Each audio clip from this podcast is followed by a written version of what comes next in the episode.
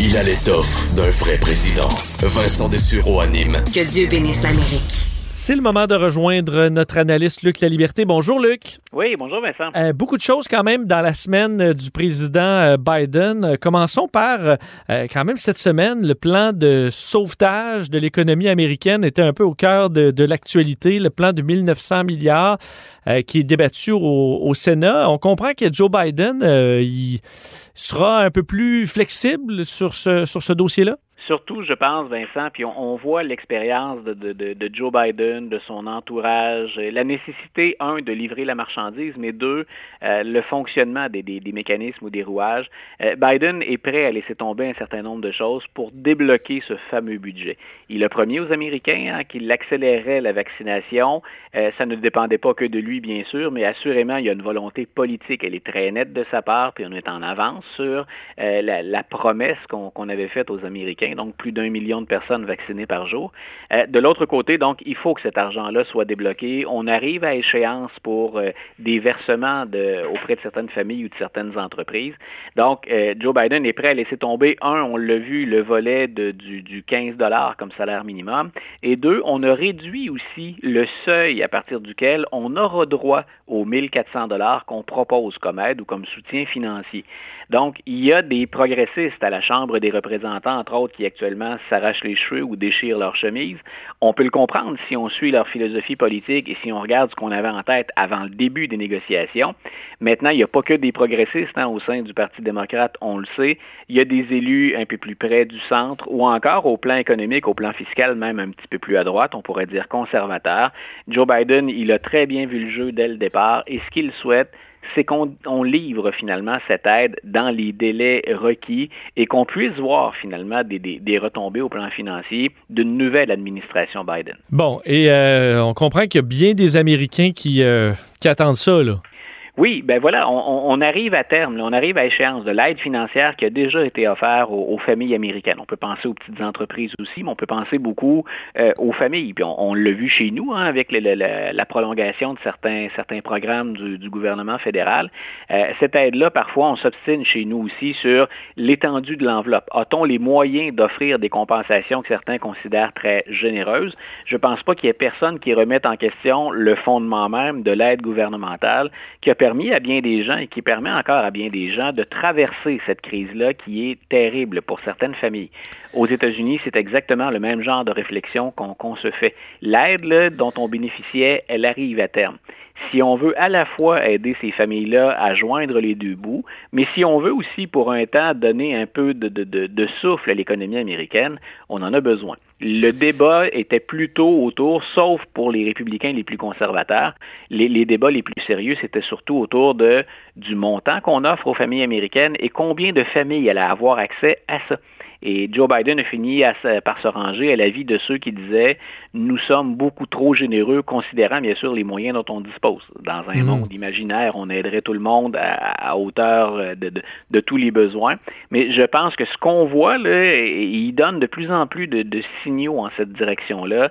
Euh, C'est un pragmatique, Joe Biden. Là. On va aller au-delà des grands idéaux, pour au-delà des grands principes, pour être en mesure, entre guillemets, de livrer la marchandise ou de, parfois, comme on le dit souvent, faire la job. Et on voit euh, tranquillement tous les premiers tests un peu pour qui permettent de voir un peu vers quoi se dirige le président Biden dans différents euh, volets. Là, on le voit sur le plan économique à l'interne, semble assez flexible. Euh, mais tu as fait un intéressant, euh, très bon article cette semaine sur Joe Biden et l'Arabie saoudite. En 2019, euh, Joe Biden avait dit, évidemment, c'est Donald Trump qui était président, euh, disait que l'Arabie saoudite devait payer, qu'on allait leur, leur, faire payer le prix pour ce qui s'est passé par rapport à Jamal Khashoggi. Ben là, euh, Joe Biden est président. On comprend très bien que les services de renseignement euh, le disent, que le prince héritier euh, Ben Salman est derrière l'assassinat de Khashoggi. Mais les, le, faire payer le prix, ça, on est un petit peu moins enclin à le faire payer? Voilà ce, que, Joe Biden a pris comme décision. Je pense que, puis on va y revenir, on va l'expliquer, mais je pense que la plupart des gens comprennent ça. Le problème, c'est le message qu'on envoie à moyen puis à long terme à d'autres joueurs que l'Arabie saoudite. Grosso modo, hein, tu l'as dit, Joe Biden en campagne électorale a été très ferme. Il avait même utilisé des mots durs en disant nous allons faire de l'Arabie saoudite un État paria.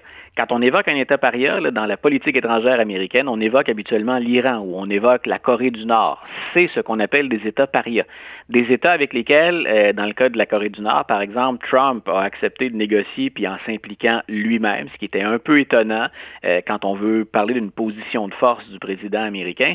Mais donc, grosso modo, c'est à ça que Biden faisait allusion quand il compare ou qu'il associe l'Arabie saoudite à un État paria. Ça voulait dire que le roi, ça voulait dire que le prince se trouve dans l'eau chaude, puis que la relation entre l'Arabie saoudite et les États-Unis se complique drôlement. M. Biden, bien sûr, on s'en doutait, est rattrapé par ce qu'on appelle la real politic. Euh, peut-il euh, envoyer un message fort comme quoi l'assassinat et le démembrement de Jamal Khashoggi dans un consulat en Turquie est quelque chose sur lequel on ne peut pas fermer les yeux. M. Biden a joué finalement à ménager la chèvre et le chou. Il y va de sanctions, de pénalités, ou en tout cas dans son viseur, ce qu'il a, euh, c'est un peu les exécutants et moins le décideur. Euh, quelqu'un faisait une allusion aussi, je me rappelle pas si c'est pas le collègue Normand Lester qui comparait ça, je peux me tromper, mais grosso modo, c'est comme quand on enquête puis qu'on n'arrive jamais à mettre la main sur le parrain, mais qu'on vise ceux qui appuyaient sur la gâchette. C'est ce qui s'est produit avec Jamal Khashoggi dans ce cas-ci.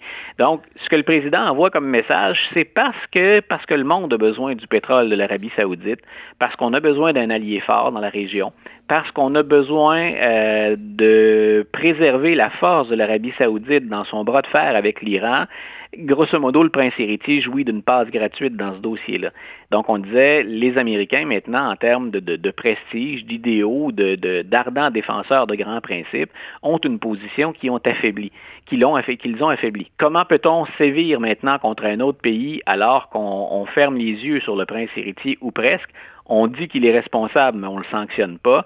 Donc, en termes de principe et de jeu diplomatique d'ensemble, c'est un point plus faible. En même temps, on comprend très bien que dans l'immédiat, je répète, Joe Biden, c'est un pragmatique.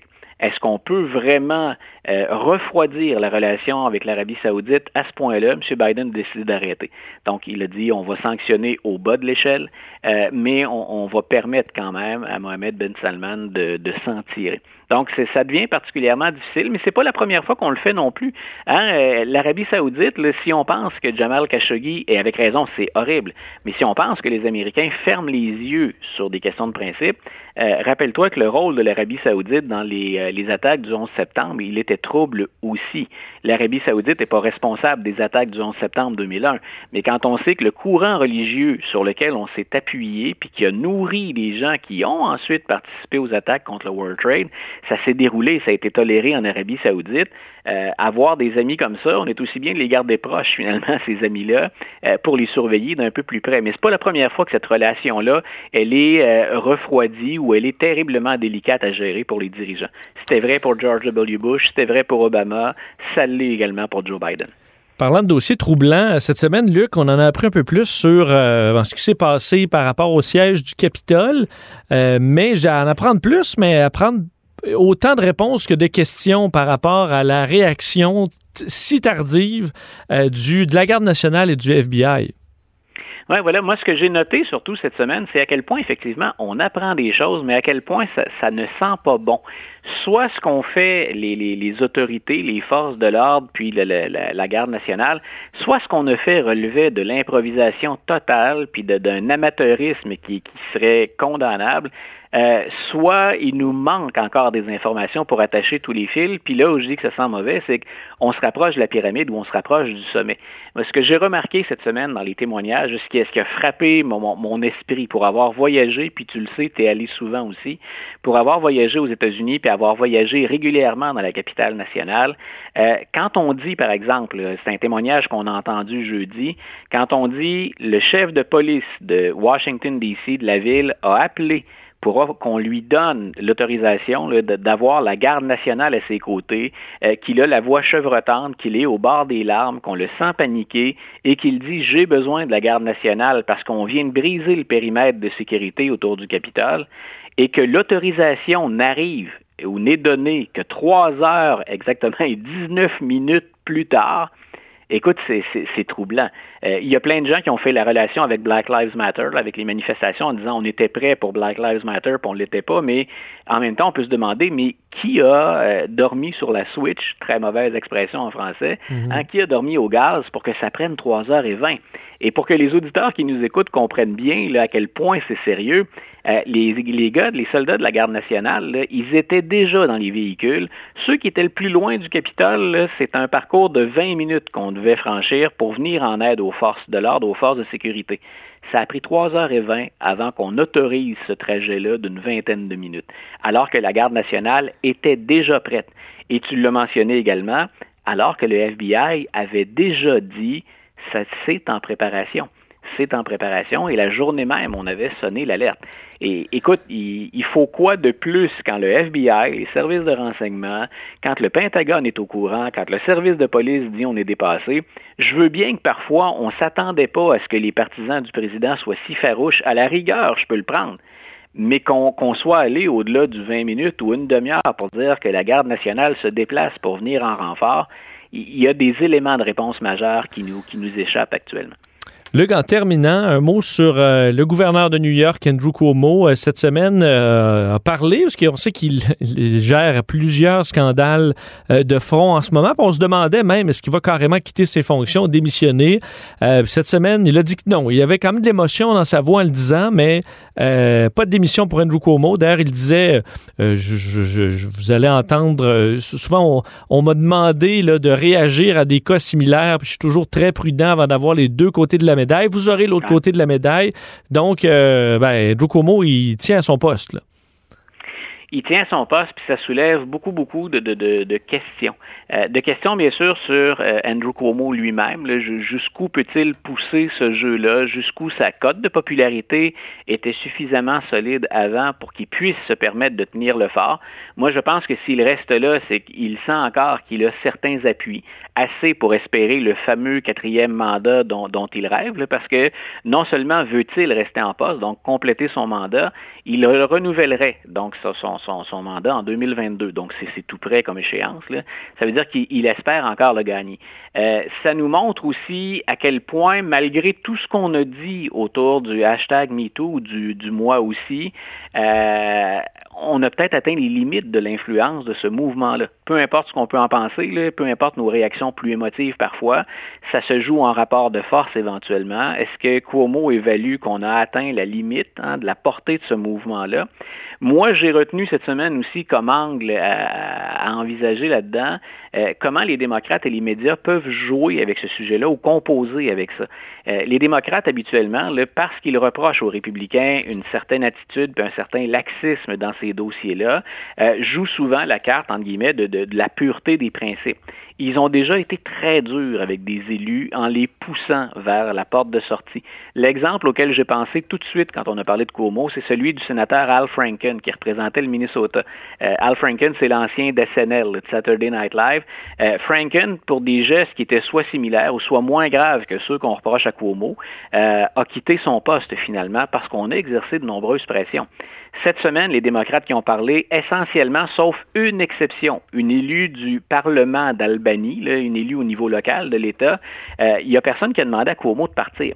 On a pris la peine de s'assurer, bien sûr, qu'il fallait entendre, écouter les femmes, puis qu'on devait enquêter sur le dossier. Il n'y a personne qui a dit, comme on l'avait dit à Al Franken, c'est le temps que tu partes, fais tes valises et, et votant. Euh, donc, les démocrates doivent composer avec ça, puis on ne peut pas avoir deux discours. Hein. On ne peut pas reprocher à Donald Trump les allégations d'un grand nombre de femmes et ne pas le faire quand vient le temps de, jouer avec le gouverneur Cuomo. Euh, il y a ça. De l'autre côté, euh, Cuomo, c'est un démocrate. Puis Cuomo, ben, il est devenu une vedette parce que les médias se sont accrochés littéralement à lui. Peut-être qu'on avait besoin, parce qu'il y avait un vacuum de leadership à la Maison-Blanche à l'époque, on avait peut-être besoin d'un message fort. Quelqu'un qui dit on va s'en remettre à la science, on va prendre des précautions, on va aller de l'avant, on va être proactif. Je pense qu'on avait besoin de ce message-là, puis que Cuomo l'a livré avec beaucoup d'efficacité.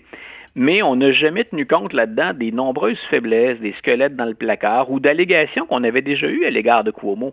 Et ce qui ressort depuis, euh, depuis une semaine, depuis dix jours maintenant, c'est que Cuomo, là, au niveau local puis au niveau de l'État, c'est l'équivalent d'un petit bully ou de quelqu'un qui a joué de l'intimidation régulièrement et qui, comme des politiciens, c'est plate à dire, on ne peut pas généraliser, mais d'un certain âge, euh, a pratiqué la politique, incluant les, rapports avec les, les, électeurs ou avec ses proches, euh, d'une façon qui, est plus tolérable aujourd'hui. On a reproché à Joe Biden d'être un taponneux, par exemple, hein, de, de, d'entrer dans la bulle des gens sans y être autorisé. Euh, Cuomo, à l'évidence, a au moins fait ça. Est-ce que le reste des gestes après est, hmm. vrai? Il a la présomption d'innocence, là. Ça, c'est très clair, puis on, s'accroche à ça. Mais en même temps, on peut se demander si dans le cas des médias, il n'y a pas eu un traitement de faveur à l'égard d'Andrew Cuomo.